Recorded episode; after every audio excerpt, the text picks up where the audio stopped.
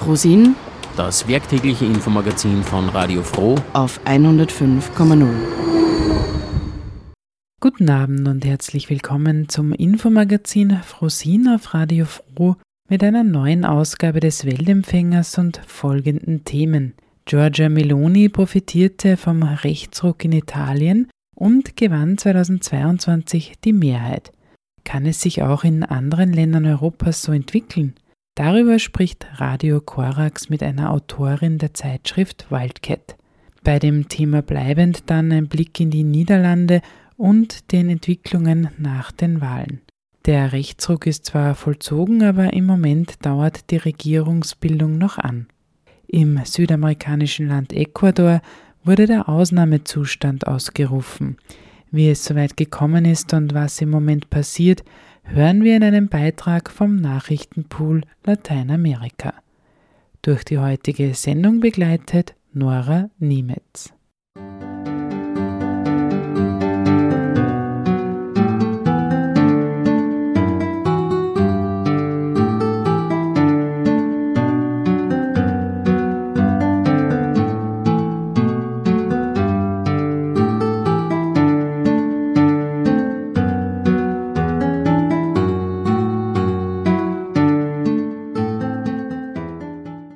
Bereits seit November 2022 hat Italien eine rechte Koalitionsregierung mit Giorgia Meloni an der Spitze. Ein Jahr später erschien in der Zeitschrift Wildcat ein Artikel mit dem Titel Die Meloni-Regierung ein Modell für Europa?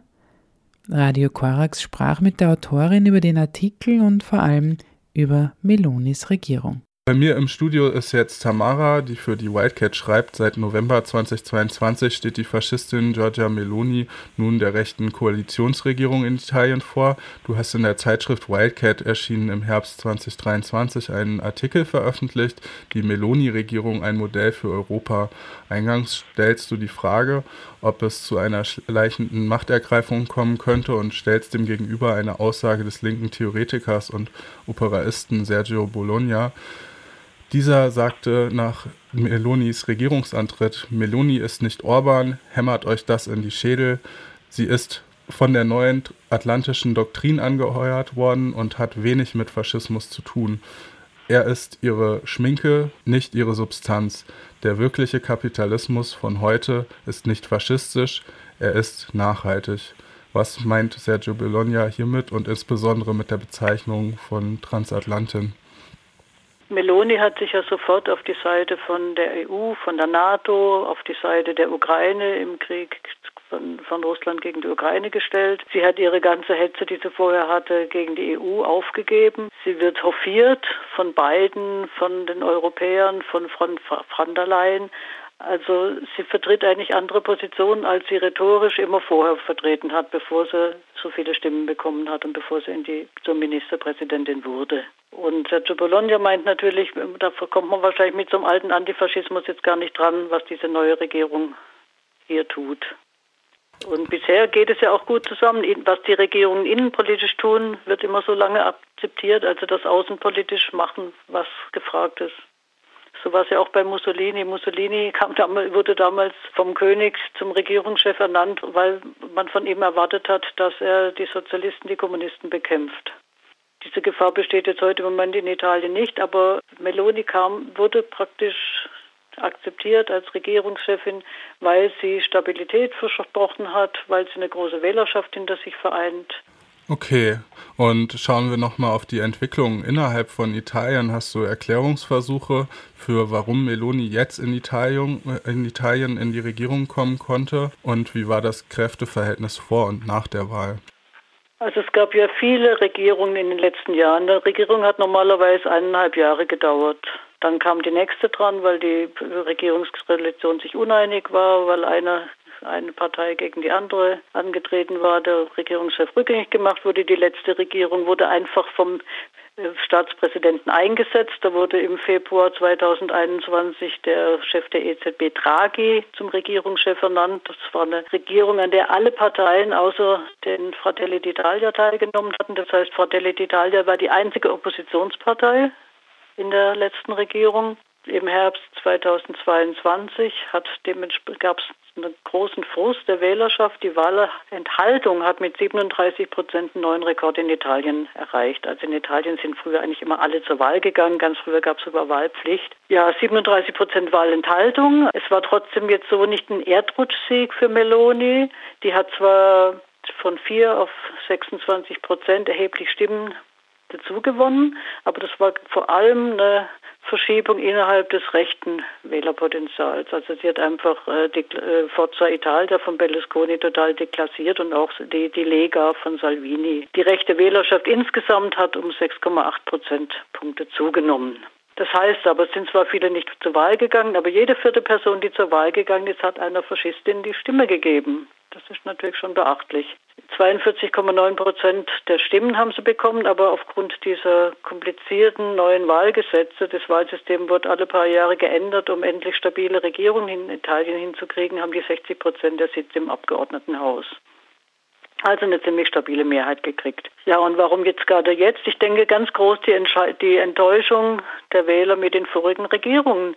Die meisten sogenannten Linken oder Mitte-Links-Regierungen vorher haben die Prekarisierung vorangetrieben, haben die sogenannte Rentenreform gemacht. Das heißt, man konnte später in Rente gehen, die Renten waren niedriger. Es war keine Politik für die für die Unterklassen, für die Arbeiterklasse. Das Einzige, was mal war, war die Fünf-Sterne-Bewegung, die hat damals eine große Mehrheit in Süditalien bekommen, weil sie das Bürgergeld eingeführt hat. Und ein Wahlversprechen von Meloni war es, dieses Bürgergeld wieder abzuschaffen. Das hat sie schön geschickt gemacht, indem sie einfach äh, gehetzt hat gegen die faulen Arbeitslosen in Neapel, während doch die fleißigen Italiener, die viel arbeiten, nur wenig verdienen. Also sie schafft es da schon auch immer geschickt, Leute gegeneinander aufzuhetzen. Das war auch ein Wahlversprechen, das sie sofort umgesetzt hat. Also sie hat dieses Bürgergeld abgeschafft. Die Leute haben per SMS eine Mitteilung gekriegt, dass sie jetzt ihren Check nicht mehr kriegen und hat es ersetzt durch eine andere Zahlung, die sich dann Inklusionsgeld nennt. Abschaffen kann sie das ja auch nicht so einfach. Ja, es gibt viele soziale Probleme in Italien. Italien ist das einzige Land, wo in den letzten 30 Jahren die Löhne gesunken sind.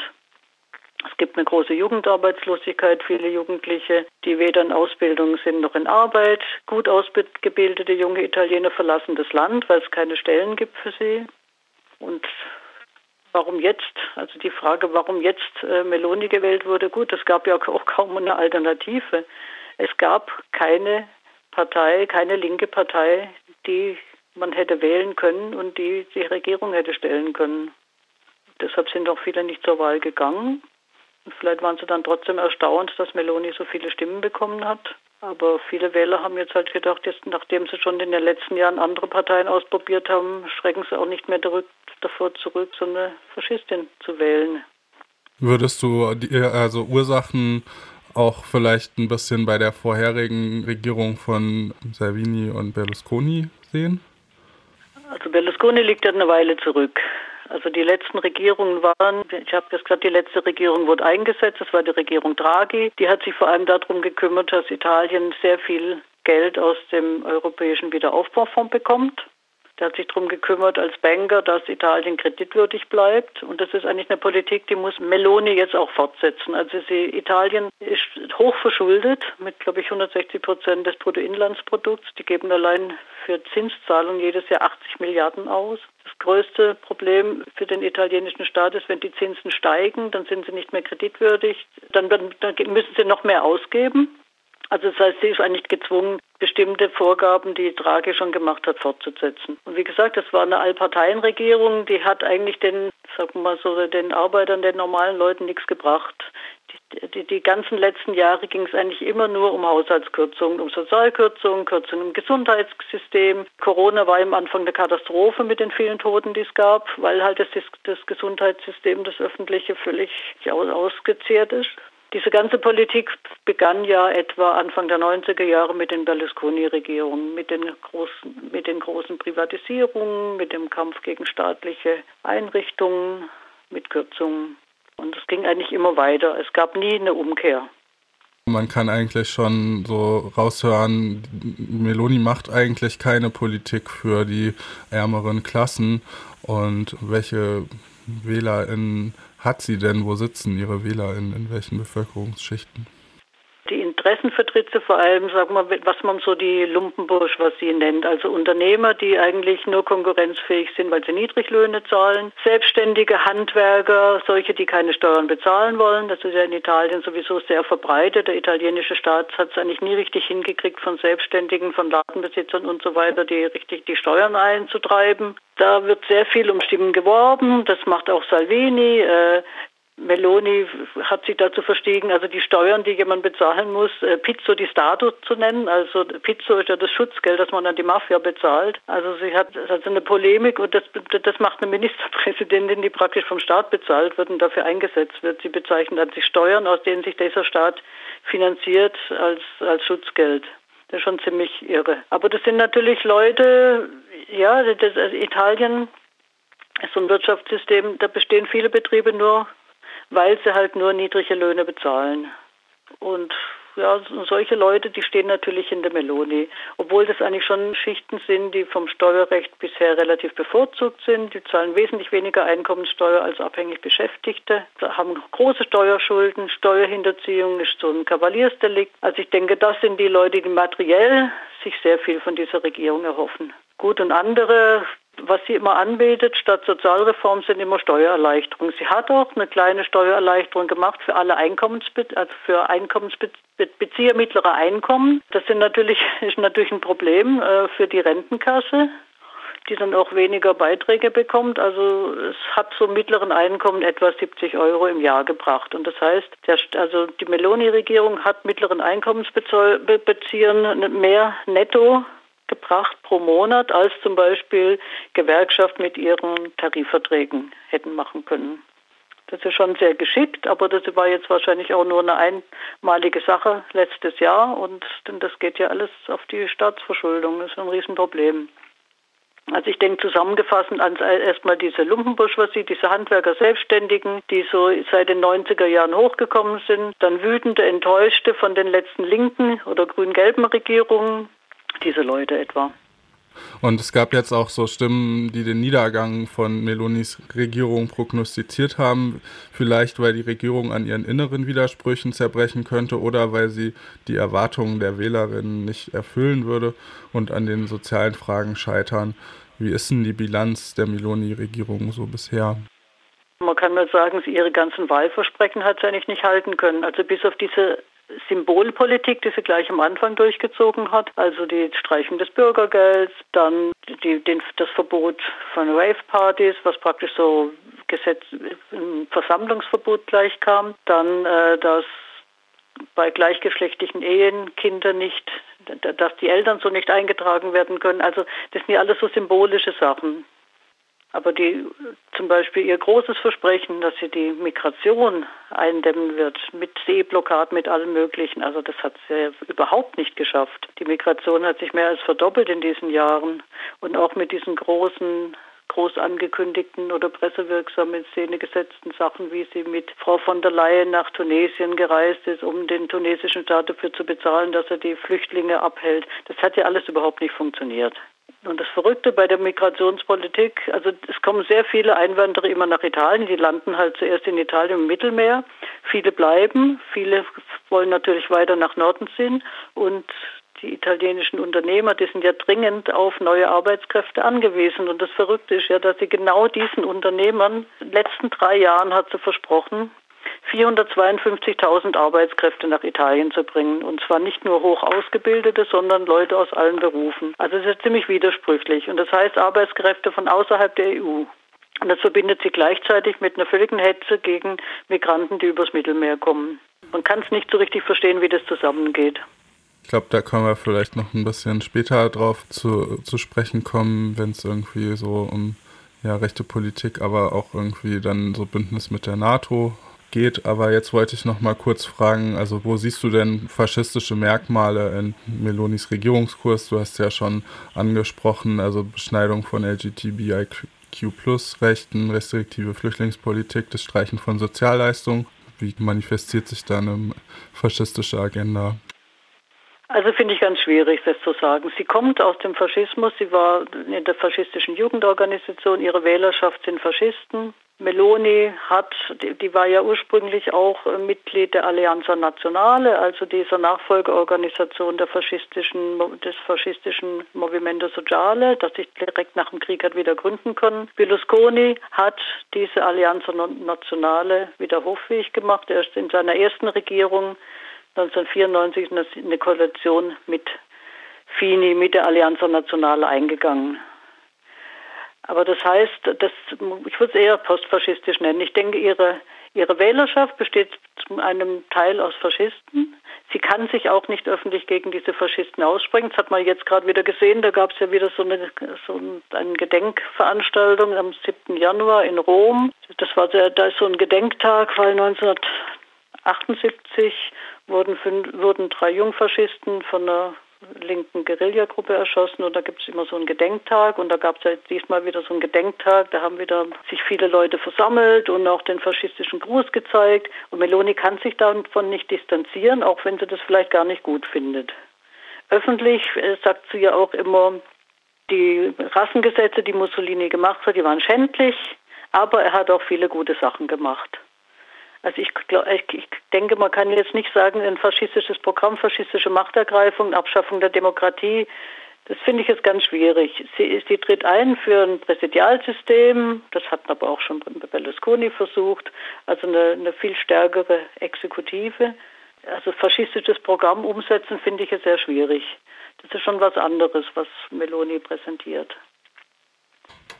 Ja, vielen Dank für die Einschätzung und das zeigt sich ja vielleicht auch in dem Zitat von Sergio Bologna, was du deinem Artikel vorausgesetzt hast. Also ist ja vielleicht auch bezeichnend für diese Situation. Was du jetzt gerade nochmal angesprochen hast, ist die Erinnerungskultur in Italien beziehungsweise das Selbstverständnis des italienischen Staates, antifaschistisch zu sein durch die Resistenz, selbst befreit, nicht durch die Alliierten nach dem Zweiten Weltkrieg. Inwiefern ist dieses Erbe jetzt auch umkämpft und hat vielleicht auch nicht die Strahlkraft, ja, dem Faschismus wirkungsvoll entgegenzutreten? Gut, das Erbe ist schon länger umkämpft. Also können wir, fangen wir mal einfach in der Nachkriegssituation an oder an der Widerstandsbewegung.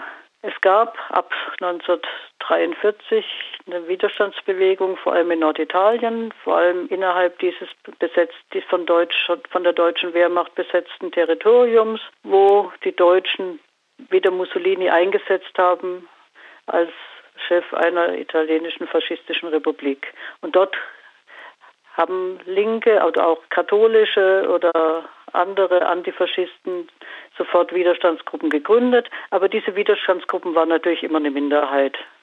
Viele Partisanen sind Partisanen geworden, weil sie sonst zum Wehrdienst für diesen neuen faschistischen Staat eingezogen worden sind. Die sind in die Berge geflohen. Manche haben sich diesen Partisanengruppen angeschlossen. Gleichzeitig gab es natürlich auch einen großen zivilen Widerstand gegen alle Maßnahmen der Faschisten und gegen die, die Wehrmacht. Mithilfe, die Alliierten hatten eine große Unterstützung von dieser Partisanenbewegung, aber es war ja natürlich nicht so, dass die Partisanen alleine diese Faschisten hätten besiegen können. Und man muss auch sehen, es gab auch in dieser Republika Sociale die Salon, also in dieser Republik da im Norden, haben die Faschisten, die wieder zum Ursprung zurück wollten, die konnten ja auch wieder neue Mitglieder gewinnen. Es gab viele junge Leute, die sich diesen schwarzen Brigaden angeschlossen hatten. Also der Faschismus war ja nicht verschwunden damit. Und der Faschismus war auch 1945 nicht verschwunden, nach dem Sieg. Es hat nach 1945 keine richtige Säuberung stattgefunden. Es wurden Faschisten verhaftet, ganz wenige wurden hingerichtet, einige sind in den Knast gegangen. Am Anfang war ja noch die KP in der Regierung, der Justizminister Togliatti, Chef der KPI, hatte dann 46 eine Amnestie verkündet. Er wollte eine Versöhnung haben. Das Ergebnis dieser Amnestie war am Schluss, dass, die, dass fast alle Faschisten aus dem Gefängnis entlassen wurden und später, Ende der 40er Jahre, ganz viele ehemalige Partisanen in den Knast gekommen sind, weil man ihnen kriminelle Delikte, alles Mögliche vorgeworfen hat. Viele, viele ehemalige Partisanen mussten das Land verlassen und die Situation hat sich verschärft ab 1947. Das sind sowohl in Frankreich als auch in Italien die Kommunisten aus der Koalitionsregierung geflogen. Das war ganz klar der Kalte Krieg. Man muss sich immer klar sein, die Partisanen oder die Widerstandsbewegung war eine Minderheit. Und, und die richtige Säuberung hat nicht stattgefunden. Statt, stattdessen wurde dieser Antifaschismus, diese Widerstandsbewegung sowas wie der Gründungsmythos der italienischen Republik. Und der hat sich dann dargestellt in diesen jährlichen Feiertagen, zum Beispiel 25. April, Tag der Befreiung, oder 2. Juni, Tag der Republik. Da gab es damals ein Referendum 1946, das ganz knapp gewonnen wurde von der Republik oder von den Republikanhängern. Ja, und dieser Feiertag, das war halt auch so ein erstarrtes Ritual sehr lange. Als Berlusconi an die Regierung kam, hat er sowieso gesagt, man soll das abschaffen. Braucht man doch nicht mehr. Und Berlusconi fing ja auch schon an, alle diesen Faschismus zu relativieren. Damals gab es auch noch ein Aufbäumen, die Demos wurden wieder größer, der Feiertag wurde nicht abgeschafft. Also das ist schon ganz lang, diese Erinnerungskultur ist schon ganz lange was erkämpft, was umkämpftes. Das hat nicht jetzt erst angefangen. Und diese erstarrten Riten, bei denen so die Bürgermeister mit Amtsscherbe auf den Platz treten. Also da, kommen wenig Leute. Diesmal, dieses Jahr war, oder letztes Jahr waren es ein paar mehr wieder, weil man gemerkt hat, oh, da passiert jetzt was. Aber das ist nichts, was irgendwie eine lebendige Kraft im Moment darstellt. Ja, und unter Meloni gibt es ja jetzt tatsächlich, glaube ich, auch so Versuche quasi auch den Faschisten oder Menschen, die unter den, also durch Partisanenhand gefallen sind, quasi zu gedenken. Das ist ja, glaube ich, auch irgendwie so eine Zäsur in der Erinnerungskultur, die gerade geschieht, dass jetzt auch teilweise ja, Faschisten gedacht werden soll.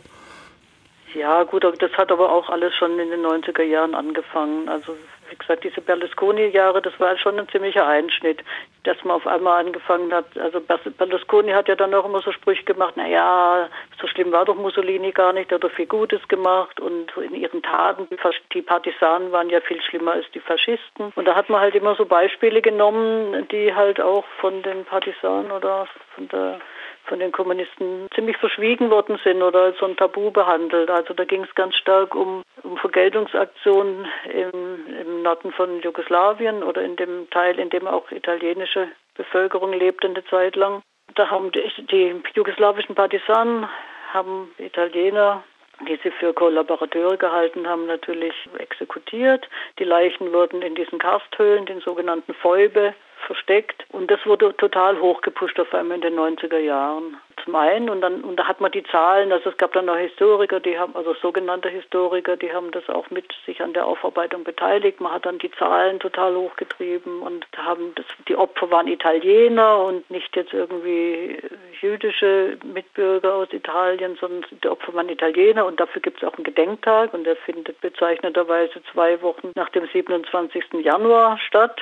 Also da haben jetzt auch die Rechten ihren Gedenktag. Und das andere war, dass man dann halt auch, das, was ich vorhin schon mal gesagt hat, es haben sich ja auch viele junge Leute den Faschisten wieder angeschlossen. Und mit denen sind natürlich die Partisanen auch nicht äh, so umgegangen. Also da gab es natürlich auch viele Tote. Das war ein Bürgerkrieg und von Bürgerkrieg hat man eigentlich nicht mehr gesprochen. Bürgerkrieg war eigentlich immer ein Ausdruck der Faschisten. Und dass es natürlich auch ein Bürgerkrieg war, was da stattgefunden hat zwischen 43 und 45, das wird immer so ein bisschen heruntergespielt, indem man immer groß diese reine Resistenz gelobt hat. Und in den 90er Jahren, da fing es halt an, dass äh, Historiker äh, auf einmal Leute interviewt haben, Kinder von äh, ehemaligen Faschisten, denen die Partisanen übel mitgespielt hätten und so weiter. Also das hat schon mal diese ganze Erinnerungskultur ziemlich durcheinander gebracht und diese Bücher haben ziemlich hohe Auflagen erreicht. Ich meine, Berlusconi, der hat ja Fernsehsender gehabt, der hat das größte Verlagshaus von Italien gekauft. Das war ziemlich einfach, da zerstörerisch zu, zu wirken und die Linke konnte dem irgendwie nicht so richtig was entgegensetzen. Man muss ja denken, diese traditionellen Parteien hatten sich ja aufgelöst. Diese traditionellen Parteien, die in der Nach im Nachkriegsitalien entstanden waren, da gab es die große Krise durch diese, durch diese sogenannte Tangentopoli, durch diese illegale Parteienfinanzierung, die verschiedene Staatsanwälte aufgedeckt hatten. Danach hat sich die Christdemokratische Partei völlig aufgelöst. Die Kommunistische Partei hat sich erst umbenannt. Die war nicht in diesen Skandal oder ganz wenig verwickelt, aber die hat sich dann auch praktisch aufgelöst 1992 und ist in verschiedene Fraktionen, Kleinparteien zerfallen. Später gab es den Zusammenschluss mit Teilen der ehemaligen Christdemokraten. Also das ganze Parteiensystem war durcheinandergewirbelt und so eine große linke Kraft gibt es nicht mehr, die dem was entgegensetzen könnte. Und das ist vielleicht auch ein Problem heute, wenn ich sage, was sollen denn die Leute eigentlich wählen? Ja, das hat sich dann wohl auch in der Wahlbeteiligung niedergeschlagen bei den letzten Wahlen. Jetzt haben wir aber auch schon richtig, oder haben wir genauer auf inneritalienische Zusammenhänge geschaut und ich wollte aber noch mal in den letzten zwei Fragen auf die Entwicklung im europäischen Kontext und im Kontext der NATO zu sprechen kommen. Innerhalb der NATO scheint Meloni ja ziemlich gut zu funktionieren. Inwieweit führt das vielleicht auch zu Brüchen mit der neuen Rechten in Europa oder so einer kritischen Rezeption? Da kann ich jetzt ganz wenig dazu sagen. Wie die Rechte da reagiert, wie gesagt, nee, kann ich, kann ich ganz schlecht was dazu sagen. Ich kann da was dazu sagen, die Rechte innerhalb der EU. Ich sagte ja, der, die Meloni hat ja eigentlich immer gegen die EU gehetzt, wenn es ihr gepasst hat ins Programm. Wichtig finde ich, dass der Chef der Europäischen Volkspartei Weber, der, hofiert, der hofiert ja ziemlich die Meloni-Regierung und sieht da so ein Modell praktisch, wie man auch hier in Deutschland vielleicht in Zukunft rechte Regierungen bilden könnte. Und er möchte gerne, dass die Partei Fratelli d'Italia, die jetzt halt sehr stark geworden ist, er würde die gerne in seine Parlamentariergruppe aufnehmen, als in diese Europäische Volkspartei. Dann wären die die stärkste Fraktion. Fratelli d'Italia gehören zu der ECR, zu der auch die polnische PiS gehört. Da sind sie die stärkste Kraft. Ja, aber eigentlich soll die so salonfähig gemacht werden, indem sie dann in die EVP kommt. Das war so die Annäherung zwischen konservativen Kräften und mögliche Koalitionen. Also da wird ja immer sondiert, wie kann man hier mit der AfD umgehen und das ist vielleicht auch so ein Schritt hin. Man kann es mit den Fratelli Italia. Fratelli d'Italia funktionieren ja bisher ganz gut für die. Und du hast ja auch die Fragestellung formuliert, ob die Meloni-Regierung ein Modell für Europa sein könnte, also ob die so salonfähig wäre. Was wären denn so Merkmale anhand dessen das gut funktionieren könnte? Hm, habe ich jetzt die Frage nicht richtig verstanden. Also es wird, es wird, ja immer so überlegt, was kann man denn jetzt, wie geht man jetzt mit dieser AfD um? Könnte man Koalitionen mit der eingehen? Oder nicht. Bisher ist das ja ein völliges Tabu. Alle äh, behaupten, das tun sie nicht, Brandmauer und so weiter. Aber ich glaube, die Leute, die, die denken, dass man so eine stabile rechte Mehrheit kriegen kann, die setzen schon auf sowas, auf jeden Fall. Also gut, mehr kann man da jetzt im Moment nicht dazu sagen. Muss man schon ein bisschen die Entwicklung der nächsten Monate abwarten. Bisher, bisher funktioniert es ja, also bisher hat Meloni eine relativ stabile Regierung, stabiler als manche gedacht hatten. Die, die letzten Regionalwahlen hat sie gewonnen und es wird auch so weitergehen. Also von daher Modell für Europa, da schauen doch viele hin. Viele sagen ja, entweder geht die Regierung da anhand kaputt, weil, weil sie sich innerhalb der Koalition nicht mehr einig werden können. Ist im Moment nicht ganz abzusehen. Also Fratelli d'Italia war ja eine kleine Partei, die gar nicht so richtig über das politische Personal verfügt, um ihre ganzen Posten zu besetzen mit fähigen Leuten. Also sie Meloni besetzt bestimmte Posten mit alten Faschisten, äh, mit Verwandten, denen sie vertrauen kann. Da gibt es auch ziemlich durchgeknallte Typen, die dann auf irgendwelchen Partys mit, mit dem Revolver rumballern. Ihr Ex-Lebensgefährte, völliger Sexist, macht eigentlich unglaubliches Personal. Und trotzdem schafft sie es irgendwie, wie soll man sagen, so vielleicht in sozialen Medien oder in einer bestimmten Art von Presse als eine glaubwürdige Person aufzutreten sie schafft irgendwie authentisch rüberzukommen als so eine Frau, die sich äh, von unten hochgearbeitet hat, die sich in dieser ganzen Männerwelt durchboxen muss. Das ist schon ziemlich irre. Und dem hat gerade im Moment diese parlamentarische Opposition scheint nicht viel entgegenzusetzen. Obwohl Meloni, sie verweigert ja Sachen, die die andere Politiker ständig machen. Sie gibt praktisch keine Interviews, sie stellt sich keinen Duellen, irgendwie so Rededuellen. Sie gibt Erklärungen ab sie funktioniert gar nicht so wie ein, wie ein Politiker, wie die ganzen anderen italienischen selbstdarstellenden Politiker. Vielleicht ist das ihr Vorteil, vielleicht wird sie deshalb gewählt. Aber so eine Figur sehe ich eigentlich hier gerade in Deutschland nicht. Ich denke, das große Problem ist einfach diese Selbstabschaffung der Linken oder dass es kein linkes Projekt gibt im Moment, das eine Perspektive entwerfen könnte. Das ist doch das große Problem. Das ist nicht die Stärke, denke ich, dieser Rechten, sondern die Schwäche der Linken die man gerade hat. Es gibt einen Haufen soziale Probleme in Italien. Das ist das Einzige, was der Linken da eingefallen ist, der parlamentarischen Linken, ist, dass man einen Mindestlohn einführen soll von 9 Euro. Lehnt die Meloni-Regierung natürlich ab, weil das wäre ja eine Katastrophe für ihre ganzen Kleinunternehmer, die sie gewählt haben. In Italien verdienen viele Leute keine 6 Euro die Stunde.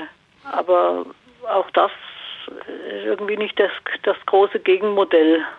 Es gibt soziale Kämpfe, es gibt Streiks, es gibt auch immer als so richtig so ein Leuchtturm, immer noch der Kampf dieses Fabrik, Fabrik Tiefstar von diesem ehemaligen Fiat Autozulieferer in der Nähe von Florenz. Die haben zwar, die führen zwar immer weiter ihren Kampf und machen super Demos, denen sich auch viele Studenten anschließen, aber irgendwie ist es nicht ein Kampf gewesen, dem sich jetzt andere Betriebe, die vor dem gleichen Problem stehen, hätten, äh, angeschlossen hätten. Zu hören war ein Gespräch über die italienische Regierung mit Giorgia Meloni an der Spitze, im heutigen Frosin-Eintrag finden sich Verlinkungen zu zwei weiteren Ausgaben des Weltempfängers, die sich mit dem Thema beschäftigen. Und wir bleiben beim Rechtspopulismus in Europa und dessen Stärkerwerden und blicken in die Niederlande. Ende November 2023 sorgte der Erfolg des Islamgegners Geert Wilders in den Niederlanden für Aufregung. Doch seither ist es ruhig, denn die Koalitionsverhandlungen laufen hinter verschlossenen Türen und kaum eine Information dringt nach außen. Aber es zeichnet sich ein Wilders als neuer Premier ab.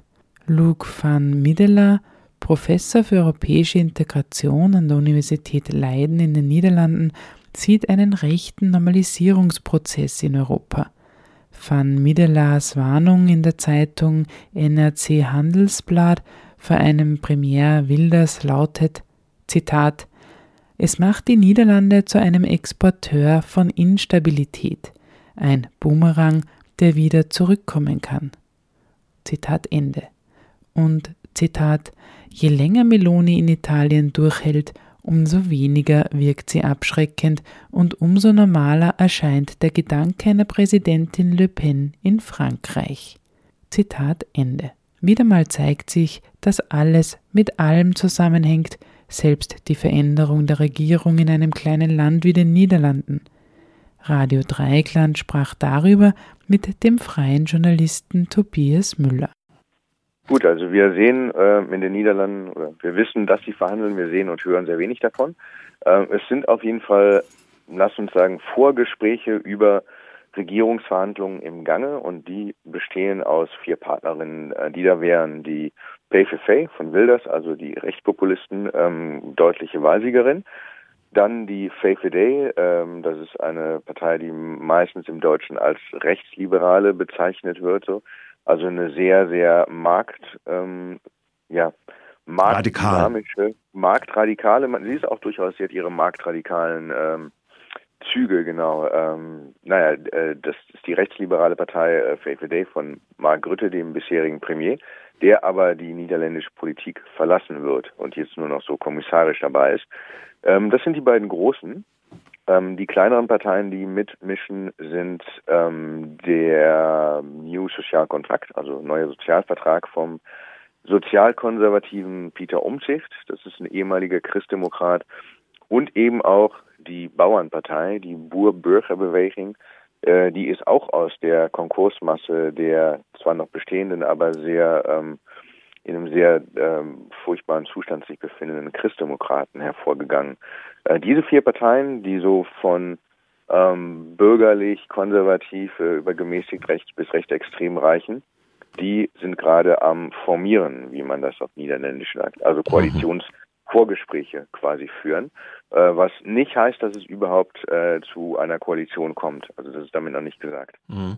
Aber im Prinzip ist sind die Akteure der Parlament, auf der parlamentarischen Ebene diese Parteien. Und im Prinzip ist die äh, äh, Grün-Links, PVD-A äh, zum Beispiel und andere, die zugenommen haben oder die anderen, die gerupft worden sind, wie D66, völlig aus dem Spiel. Das kann ich doch richtig verstehen. Also man kann doch, die Wahrscheinlichkeit ist sehr hoch, dass in einem zweiten Land der EU-Gründung äh, äh, Länder äh, tatsächlich eine von Wilders geführte Rechtsregier weitestgehende Rechtsregierung in, in, in Amt und Würden kommt. Die, die Option liegt rechnerisch sehr nah tatsächlich, zumal es auch schwierig sein würde, überhaupt äh, eine andere Mehrheit zu finden. So, es ist nicht unmöglich, aber schwierig und das ist was äh, angesichts der Verhältnisse, die in der Wahl deutlich wurden, sehr auf der Hand liegt. Auf der anderen Seite ähm, ein kleiner ähm, Nachtrag noch an dieser Stelle: Es kann sein, dass es eine Partei gibt, eine Regierung gibt, wenn, ne, ähm, bei der alle vier Parteien vertreten sind, oder dass es eine Partei, äh, eine Regierung gibt, die von der VVD, also der Partei von Mark Rutte, ähm, nur geduldet wird, dass sie sie also quasi unterstützen und ihnen Mehrheiten verschaffen, dass sie aber keinen offiziellen Teil der Regierung ausmachen. Mhm. Das sind die beiden Optionen, die auf dem mhm. Tisch liegen. Mhm. Ähm, welche Richtung es geht, man weiß es nicht. Mhm. Äh, allerdings sagte ich nun, es ist rechnerisch sehr deutlich, aber inhaltlich ist es nicht klar, dass es tatsächlich in diese Richtung geht. Denn eine Partei wie Peter Umzicht, der tatsächlich, also vom neuen sozialen Vertrag, der tatsächlich sehr viele Wählerstimmen bekommen hat aus der Mitte des Elektorats, äh, da sind einige Leute sehr dagegen, dass man mit Wilders überhaupt ins ähm, Geschäft geht, in See geht, wie man hier sagt. Und die Faith Day, ähm, also die rechtsliberale Partei, die bis jetzt seit 12, 13 Jahren an der Regierung war, unter Mark Rütte, die ist da auch noch nicht klar darüber, was mit äh, bestimmten radikalen Standpunkten von der PFF zu tun hat. Also mhm. mit der immer noch nicht so, dass, dass sich jeder mit der gleich ähm, ja, offiziell zeigen möchte und mhm. mit ihr eine Regierung eingehen möchte. Das heißt, das bleibt auch immer noch ein Punkt, den, der da gelegentlich wieder aufkommt. Mhm. Jetzt habe ich mal eine Frage. Der große Nachbar, da läuft ja jetzt zweierlei Bewegungen. Das eine waren die großen Bauernproteste. Die erste große Welle ist da vorbei. Die andere ist jetzt, dass ungefähr ja, bald mehrere Millionen auf die Straße gegangen sind gegen die Deportationspläne. Am Beispiel der Deportationspläne, die die AfD und ihr Umfeld, aber auch durchaus ja aus der CSU, CDU äh, Leute äh, groß äh, vorbereiten bzw. vordenken in einer Koalition. Wirkt sich so etwas beim, diese Proteste beim Nachbarn in den medial, in der medialen Situation der Niederlande auch auf die eigene Regierungsbildung irgendwie aus?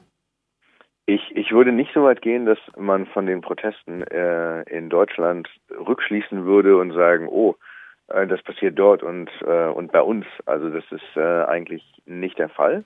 Mhm. Ähm, man muss dazu auch sagen, dass die, die PFA trotz allem Üblen, wie sie unzweifellos ist, so, äh, zweifellos ist, dass es die AfD nicht ist. Äh, es ist der, der PFA wirklich nicht zuzutrauen, dass sie solche ähm, Pläne hegt, so. Also zumindest nicht jetzt und ich denke auch nicht, dass das die Art von extremer Rechte ist, die die PFF ausmacht. Es gibt da ja durchaus Abstufungen so. Ähm, und man, okay, also es, es ist alles sehr äh, ambivalent so. Die AfD und die PFF arbeiten natürlich auch zusammen auf europäischer Ebene. Trotzdem ist die AfD eine Partei, die die deutlich äh, und offizieller äh, Nähe zu Nazis nicht scheut. Das ist eine Sache, die bei der PFF eigentlich nicht der Fall ist. Äh, das, was auch zum Beispiel, da gibt es verschiedene Gründe für. Eine ist, dass das PayFit, das will, das immer ausgesprochen israelfreundlich ist und auch auf Nazi-Foren im Internet schon als Judenknecht bezeichnet wurde. Ähm, es, also Gründe gibt es viele, aber die PayFA ist keine Partei, die so nazinah ist wie die AfD. Mhm. Ähm, trotzdem muss man natürlich sagen, dass sie den Diskurs auch ähm, unglaublich beeinflusst und verändert haben. Äh, dahingehend, das ist zum Beispiel, als, als ich hier hinkam, das ist inzwischen auch schon wie mehr als 15 Jahre her, ähm, da war es durchaus noch, da, da konnten Leute schockiert reagieren, wenn jemand gesagt hat, in, auf, auf einem Fest zum Beispiel, ich glaube, das eigene Volk erst, also das eigene Volk, das dann vorgehen soll, dass das ein guter Ansatz ist. Und heute ist es sehr normal.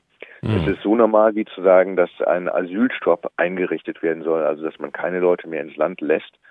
Ähm, und das sind alles durchaus sehr konkrete äh, Ergebnisse von einem Diskurs, den die PFF seit 15 oder 17 Jahren massiv verändert hat. Mhm. Ähm, ob nun das, was ich als Unterschiede gesagt habe, der Grund ist dafür, dass man diesen Rückschluss nicht zieht und sagt, oh, in Deutschland passiert das, bei uns passiert gar nichts, ähm, sei dahingestellt. Was allerdings klar ist, dass in den Niederlanden auch wirklich sehr wenig passiert. Es gibt also natürlich ähm, Leute auf dem linken Spektrum, die sehr besorgt sind darüber, über die PFF an der Regierung. Es ist klar, da gab es auch anfangs nach den Wahlen einige Demonstrationen, allerdings waren die recht klein und auch sehr schnell wieder vorbei.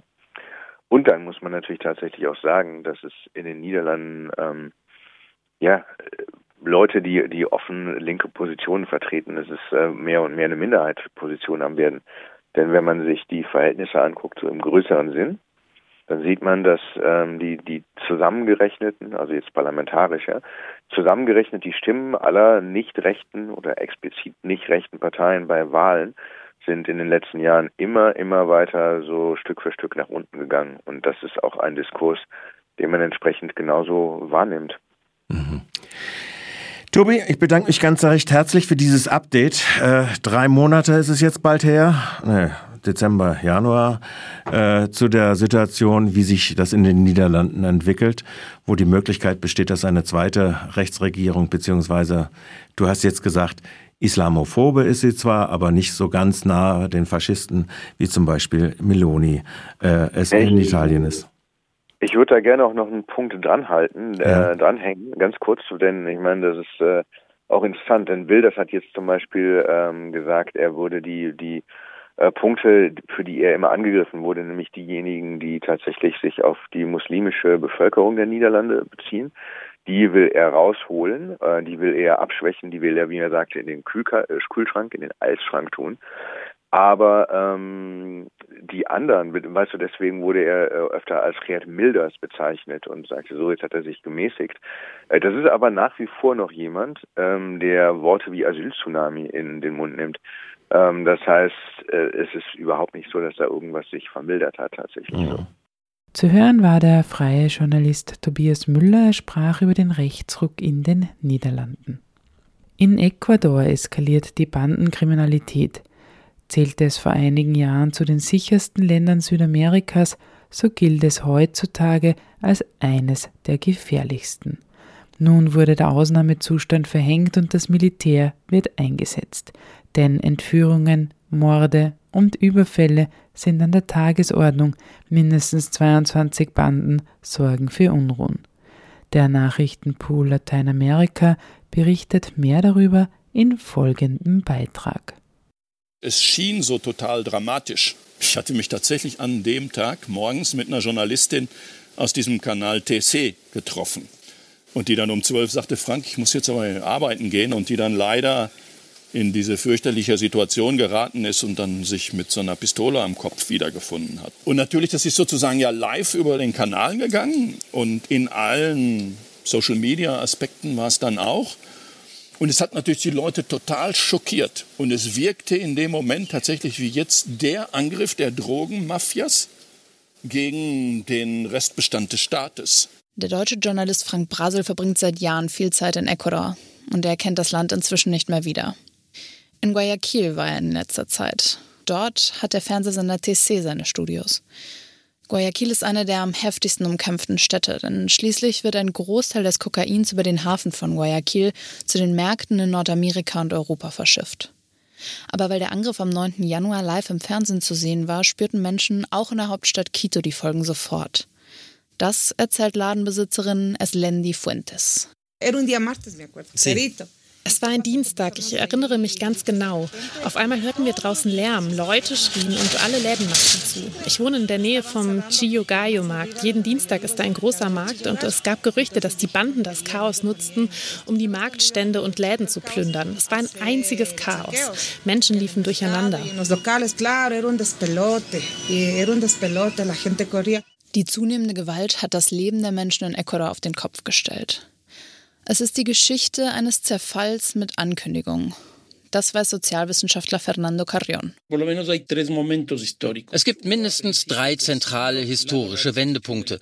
Erstens zur Jahrtausendwende die Einführung des Dollars in Ecuador, die Geldwäsche möglich machte. Zweitens der Plan Colombia, der den Drogenhandel internationalisiert hat und damit den Drogenkrieg in die Nachbarländer ausgeweitet hat.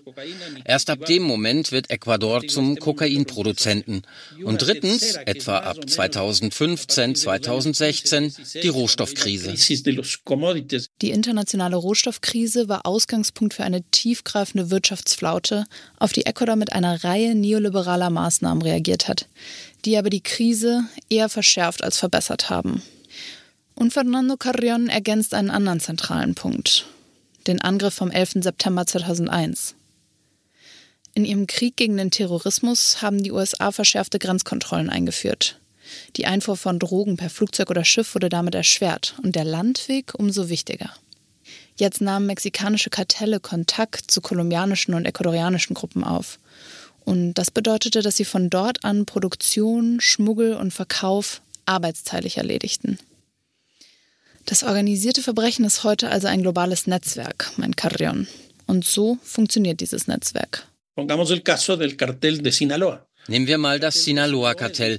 Das Sinaloa-Kartell ist eine Holding, die in 51 Ländern der Welt aktiv ist und in 3700 legalen Unternehmen investiert, in denen sie Geld wäscht. Diese Holding nimmt Kontakt mit einer anderen Holding auf, dem Golf-Clan in Kolumbien, die diesen Clan damit beauftragt, Drogen nach Ecuador zu exportieren.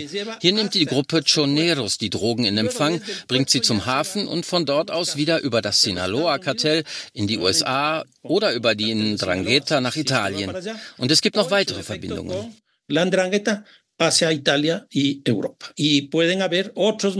Durch ihre riesigen Investments in legale Unternehmen, meint Fernando Carrion, sind diese Drogenholdings ganz zentrale Pfeiler der nationalen Ökonomien.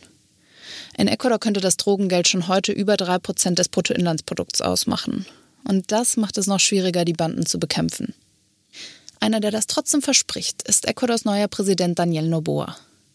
Er ist der jüngste Präsident, den Ecuador jemals hatte und der Sohn eines der reichsten Unternehmer des Landes. Noboa hat einerseits den internen bewaffneten Konflikt ausgerufen und will die Banden militärisch bekämpfen, andererseits kündigte er soziale Reformen an. Wie glaubwürdig ist das vom Sohn eines Bananenproduzenten in einem Land, das Kokain in Bananenkisten exportiert? Der Journalist Frank Brasel recherchiert seit vielen Jahren zu den prekären Arbeitsbedingungen in der Bananenproduktion. Ich war jetzt auch letzte Woche oder vorletzte Woche in der Provinz Los Rios wo ich ja so die zentrale Bananenanbauproduktion bin und habe mit Leuten gesprochen, die auf Noboa-Plantagen arbeiten. Und da werden die grundlegenden Mindestanforderungen des Gesetzes natürlich überhaupt nicht eingehalten. Wer in eine Gewerkschaft geht, der fliegt sofort. Aber auch nur den Mindestlohn zu kriegen, ist dort schwierig. Ne? Also von daher, nein, würde ich sagen, er ist jetzt nicht irrsinnig glaubwürdig. Gibt es also auch mit dem vor zwei Monaten angetretenen Präsidenten keine Hoffnung? Also von daher sehe ich im Moment nicht, dass Noboa sozusagen relevante soziale Reformen auf den Weg bringen möchte und wird. Bislang sehe ich da gar nichts zu.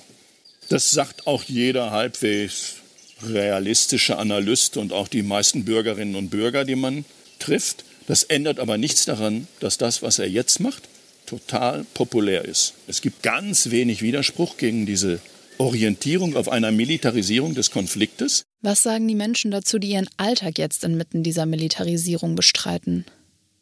Eslendi Fuentes spürt Einbußen im Laden.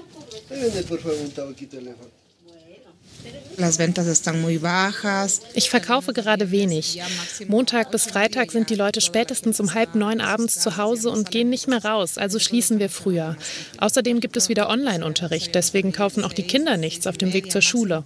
Da lohnt es sich also auch nicht früh aufzumachen.